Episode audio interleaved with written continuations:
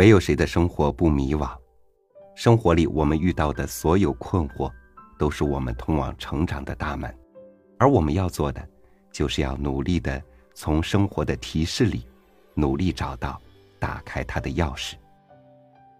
著名作家沈其兰曾经在《女友》杂志写了三年的专栏，无数的青少年在他的指引下，解开了青春的疑惑。今天和您分享的。就是选自他文章合集《那个姐姐教我们的事》里的给一个女孩的回信，题目叫《哲学不能烤面包》。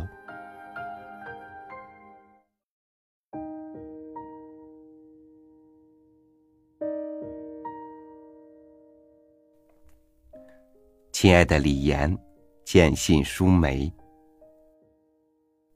你大学毕业了。你因为擅长找到标准答案，所以考试门门高分，可从来不知道什么叫独立思考。在实习和找工作的过程中，发现以前学的知识根本用不上，而且对这个社会根本一点看法都没有。你说自己是一个应试教育的成功作品，却是这个社会的失败的作品。你说你。在为了学习而学习中，丧失了思考的能力。你问我，哲学能不能教会你独立思考？谢谢你，让我有机会来说一说关于哲学的话题。首先要告诉你的是，哲学的不能。哲学不能烤面包，这是我的大学老师的名言。除非将来当大学老师，否则以哲学为职业几乎是不可能的事情。现代社会不是古希腊，没法在职业一栏里写思考人生。好吧，这还得从头说起。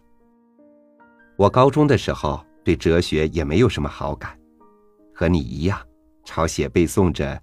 世界的本源是物质之类的陈词滥调，也觉得思考世界本源的人是想太多的。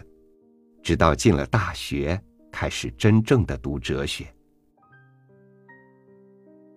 真正的读哲学，是指直接接触原著，不再看那些被剪裁过的思想。这是独立思考的意义，也是读大学的意义。拒绝自己的思想。被随意剪裁。你说你能毫不费力的找到标准答案？哲学是以质疑标准答案为前提的。你看苏格拉底怎么问人，就知道质疑和追问是哲学的基本功。你将试着去理解那些哲学家如何理解世界，你将试用他们的眼光来思考自己的世界。得出自己的结论。世界如此巨大复杂，我们需要不同的眼镜来帮助我们看清世界。那些不同哲学家的思想，就像不同度数的眼镜，每次戴上都可以多看清楚一点世界。当然，也有提倡不戴眼镜回归内心的哲学家。任何一副眼镜里的世界，都不代表世界的真相。我一直相信，一个人的思想深度和广度，取决于他可以从多少个不同的角度看待这个世界。你擅长找标准答案，那就像戴上了某一种特定的眼镜，凭着这副眼镜，你可以在高中甚至大学期间安全度过。可单单凭这副眼镜，你将无法看清和理解这个世界，因为生活没有标准答案。你的找答案技能在进入社会之后不再有效，找到要点不足以让你理解这个世界。你先要消除找标准答案的副作用，丧失学习乐趣，对知识不再有天真的狂喜。所有的努力，都为了那毫无感情色彩的分数。你应当要恢复自己对学习的兴趣，就算大学毕业了，值得追求的知识依然多不胜数。倘若你说，反正我又用不到，或者这个学了没有用，那么不能烤面包的哲学，你也不必学了吧。如果你打算独立思考，请一定要再想一想，这种学的东西非得有用的想法，到底是来自你的内心，还是你无意识的人云亦云？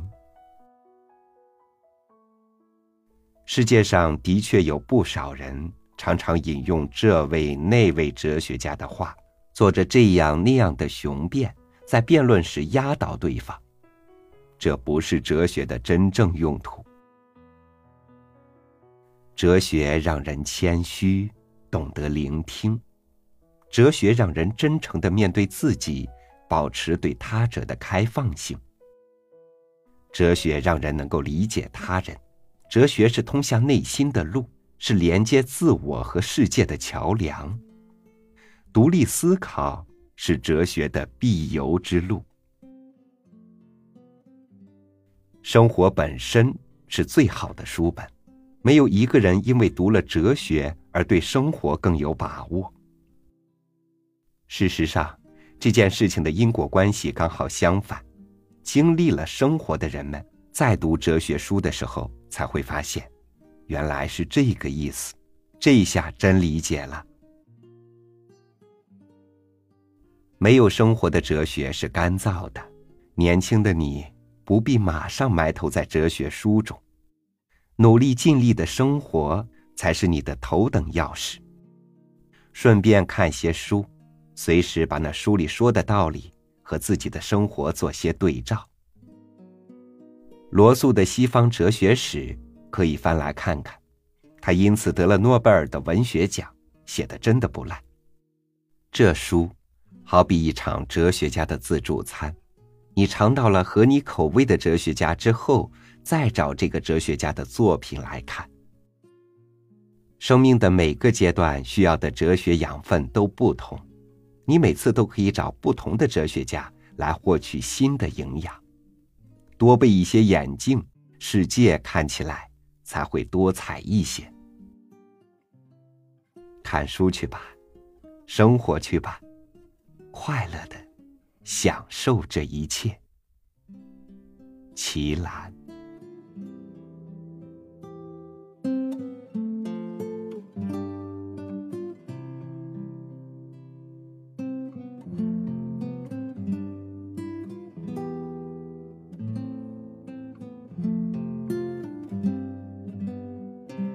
每一个方向都有无限的可能，一个强大的自我是让这个世界更为精彩的起点。正像文章里说的，跟着兴趣往前走，同时也多深入的去了解，多备几副看世界的眼镜，你的生活才更精彩。感谢您收听我的分享，欢迎您关注微信公众号“三六五读书”，听你想听的文字。我是超宇，下期见。